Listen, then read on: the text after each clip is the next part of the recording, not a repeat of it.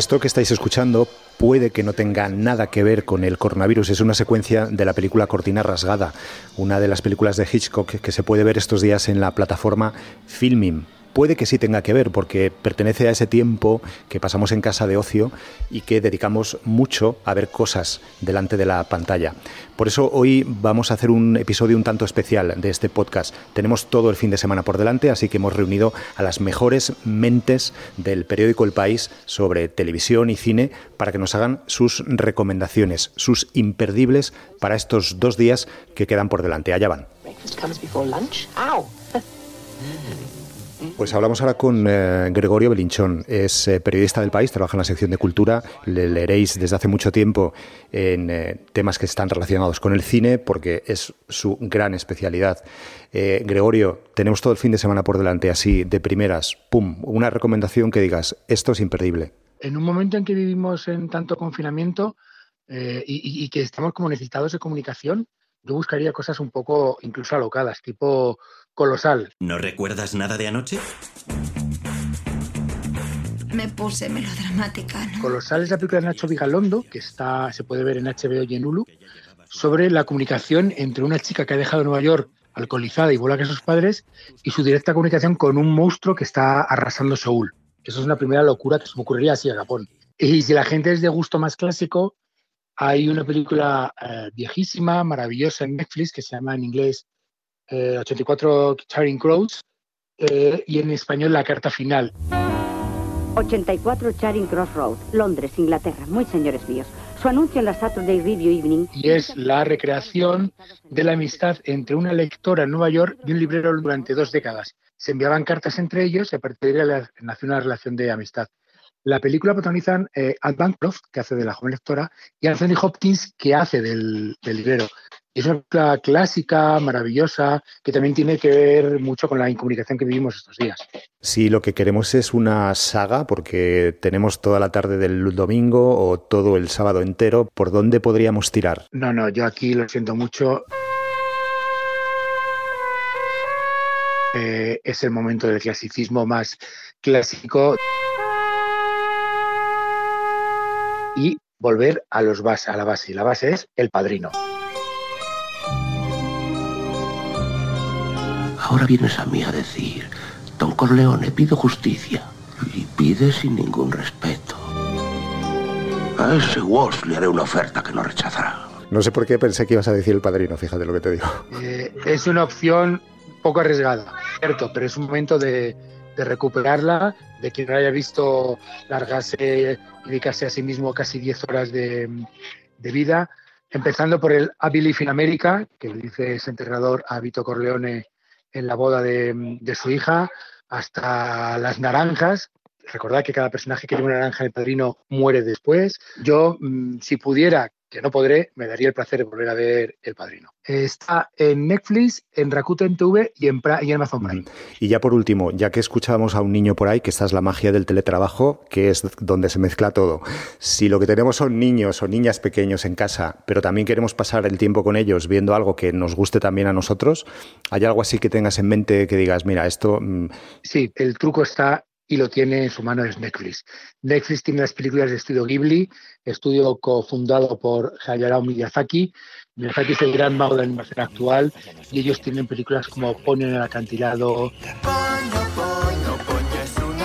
El castillo ambulante, La princesa Mononoke, los grandes clásicos de Miyazaki, que son películas maravillosas para ver con niños y para disfrutar como adultos. Eh, Miyazaki no hace la narración habitual de aventuras y desventuras, sino que utiliza espíritus, mensajes ecologistas, niños que saben más de lo que aparentan, eh, historias fantásticas que se mezclan con la realidad y todo eso con un dibujo muy de él, muy marca de la casa, que ha logrado que al final hasta Disney y Pixar acaben mirando siempre qué hace Miyazaki para, para copiarse o inspirarse. Pues Gregorio Belinchón, muchísimas gracias. Vamos a seguir pidiendo recomendaciones a gente del periódico, aunque creo que tú nos has completado prácticamente todo el fin de semana, así seguimos todo. Así que casi no dejas nada para el resto. No voy a dejar hueco al resto.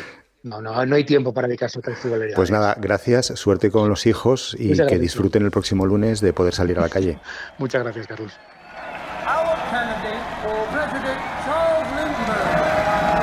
Hablamos ahora con Tom Avendaño, es el responsable de la sección de televisión de eh, El País. Eh, Tom, venimos de las recomendaciones cinéfilas de Gregorio Belinchón, que prácticamente no nos ha dejado hueco con todo lo que nos ha dicho. Creo que tu alternativa puede ser, o bien vas con alguna recomendación muy original de cine, o si no, tírate a la tele. Bueno, pues voy a la tele. ¿Quién, quién puede competir con Gregorio? Me, meto en televisión, eh, estamos abiertos en un periodo del año que por casualidad o por lo que sea, muchas de las series, o casi todas, lo que hacen es mirar hacia atrás. Son series históricas. Eh, muchas intentan explicar el presente y otras, pues, eh, solamente cuentan una historia del pasado o que pudo haber pasado, ¿no? por ejemplo, no sé si tienes ubicada La Conjura contra América que es una, una, serie cerrada de seis capítulos, está en HBO, está basada en una novela de Philip Roth y la adapta David Simon, el responsable máximo de The Wire. Bueno, pues se ubica en, en Estados Unidos en los años 40, justo antes de la Segunda Guerra Mundial, pero cuando se celebran las elecciones de 1940, en lugar de ganar el presidente que conocemos nosotros, Franklin Roosevelt, quien gana es Charles Lindbergh, que es un piloto, es famoso, es ignorante de política, pero promete mm, años de gloria. Bueno, pues eso nos cuenta una historia que nunca pasó, pero que a la vez es un poco la historia que está pasando ahora, ¿no? Él, suena un poco trumpiano. Y según avanzan los capítulos, pues vas viendo que este presidente va creando escuelas para juventudes americanas, que ya recuerdo un poco lo que hace Hitler. En fin, es un cuento de terror, pero es un cuento que está muy bien contado y tiene algunas actuaciones memorables. Son seis capítulos de una hora cada uno y a mí te admito que me da mucha paz cuando empieza una serie y, y está entera. ¿Alguna otra cosa que puedas no tener en mente o pueda la gente no tener en mente y que tú que estás metido ahí hasta el fondo digas, oye, esto que ha pasado desapercibido merece la pena que lo recuperéis? Bueno, estamos intentando hacer un poco de, un poco de, ruido, al menos intentando recomendar una pequeña joya que, que, que, se, que se ha estrenado en HBO, pero no ha hecho mucha promoción, que se llama Mrs. America reúne a todas las grandes mentes de la segunda ola feminista de los años 70.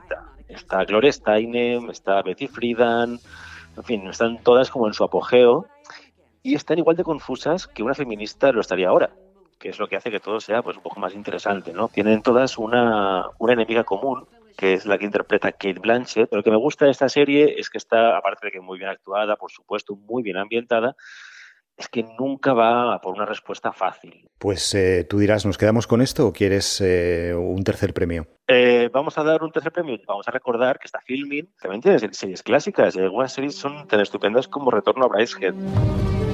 ¿Vives ahí? Ahí vive mi familia. Uno de esos clásicos británicos de mansiones, trajes y, y, dramas entre, entre personas muy reprimidas. La verdad es que yo lo que recomendaría es ver sobre todo comedias, ¿no? Para despejarnos un poco de, del dramatismo de la situación en la que estamos todos encerrados. Natalia Marcos es periodista del país, trabaja en la sección de televisión y durante mucho tiempo habréis escuchado, habéis leído sus historias en el blog Quinta Temporada. Me gusta mucho, mucho lo que hacemos en las sombras.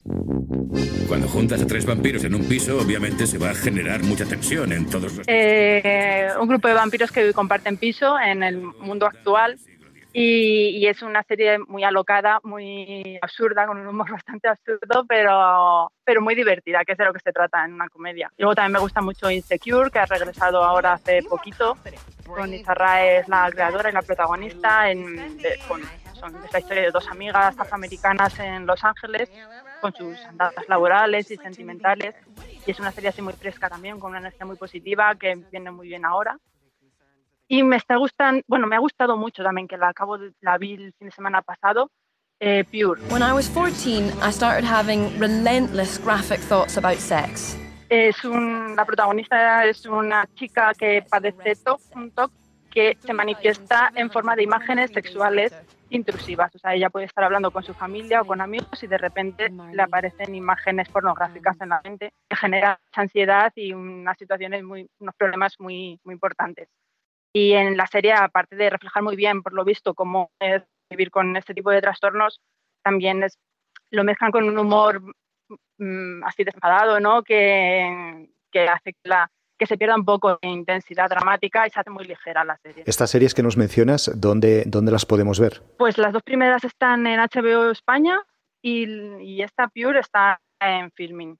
Oye, y si alguien te pregunta, vale, muy bien, todo esto son estrenos y, cosas que están ahí recientes, pero si se tratase de recuperar algo eh, que es un imperdible y que mm, podemos aprovechar el momento del fin de semana para, para verlo, eh, una recomendación de estas que digas tú, esto, si no lo ves, te estás perdiendo la serie de tu vida. Bueno, la serie de tu vida no sé, pero una de las series de mi vida sí que fue Halt and Catch Fire. En esta industria se plagian unos a otros sin importarles si una idea es buena. Tienes muchas excusas construidas. Los protagonistas son informáticos, son eh, eh, desarrolladores de, de juegos de online y cosas así hablan a veces de cosas muy técnicas, pero en realidad gente que está intentando conectar al mundo a través de Internet y sin embargo a ellos les cuesta mucho conectar con otras personas. A partir de la segunda, los personajes femeninos ganan mucho protagonismo y ahí es cuando la serie despega totalmente. Una serie que, que te marca mucho. Bueno, pues la otra parte de ese blog, quinta temporada, que durante años nos ha estado informando de cuáles son las mejores series, cuando casi todavía no había series, es Eneco Ruiz Jiménez. Eneco, sábado por la mañana, sábado por la tarde, tenemos todo el día para poder ver la tele. ¿Qué es lo que tú dirías? Esto es lo que hay que hacer. Una serie sueca y sobre el ISIS, que puede ser chocante, ¿no? Se llama Califat y está en Netflix. Es de un grupo de chicas suecas que deciden unirse al ISIS y irse a Siria. Entonces vemos distintas chicas en distintos estados, una que se quiere volver, otra que quiere ir, la policía por detrás. Es la verdad que una serie muy bien escrita que nos recuerda mucho a Homeland y que, hay que recomendarla más. Mira que lo tenías difícil y has conseguido eh, algo que no ha salido en ningún momento, ¿eh? porque esta serie es verdad que no la ha mencionado nadie. ¿Algo más? ¿Alguna otra cosa? ¿Un segundo plato para este fin de semana? Y ahora que ha llegado Disney Plus, a mí una cosa que me gusta mucho, además de The Mandalorian, que es de la que habla todo el mundo, es The Imagineering Story, que es un documental que se acaba hoy sobre la historia de los parques de atracciones de Disney. Es una cosa histórica súper interesante que tanto si te gusta Disney como no, le verás el jugo y además eh, es bastante crítica con la historia de Disney y algunos de los movimientos que hicieron, aunque esté en Disney Plus. Y ya para completar, porque hemos pedido a todo el resto del grupo que al menos haya tres recomendaciones. ¿Cuál sería tu tercer, eh, tu tercer plato? Star Trek, porque nos demuestra que el futuro siempre está ahí y siempre hay curiosidad por llegar a él y siempre hay algo más y algo que aprender. Entonces Star Trek, cualquiera de las series, a mí me parece brillante. Hay además eh, listas en Internet de los mejores capítulos. Ahora se acaba de este, estrenar Star Trek Picard eh, en Amazon y es un giro a eso, pero siempre con el optimismo y la curiosidad que ha caracterizado a la saga y que a mí me fascina. Son ocho series, así que hay miles de capítulos. Bueno, pues esto ha sido todo. No queda tiempo suficiente en estos dos días para ver todo lo que tenemos pendiente después de lo que nos han contado Eneco, Gregorio, Tom y Natalia. Así que este episodio lo podéis guardar también para el próximo fin de semana. Esto es Crónicas de un Virus. Soy Carlos de Vega, a los mandos técnicos y en la edición está José Juan Morales. Tenemos un correo electrónico, ya sabéis al que nos podéis escribir siempre, es audio.elpaís.es. Queda un día menos, mañana pasarán más cosas. Gracias por escuchar.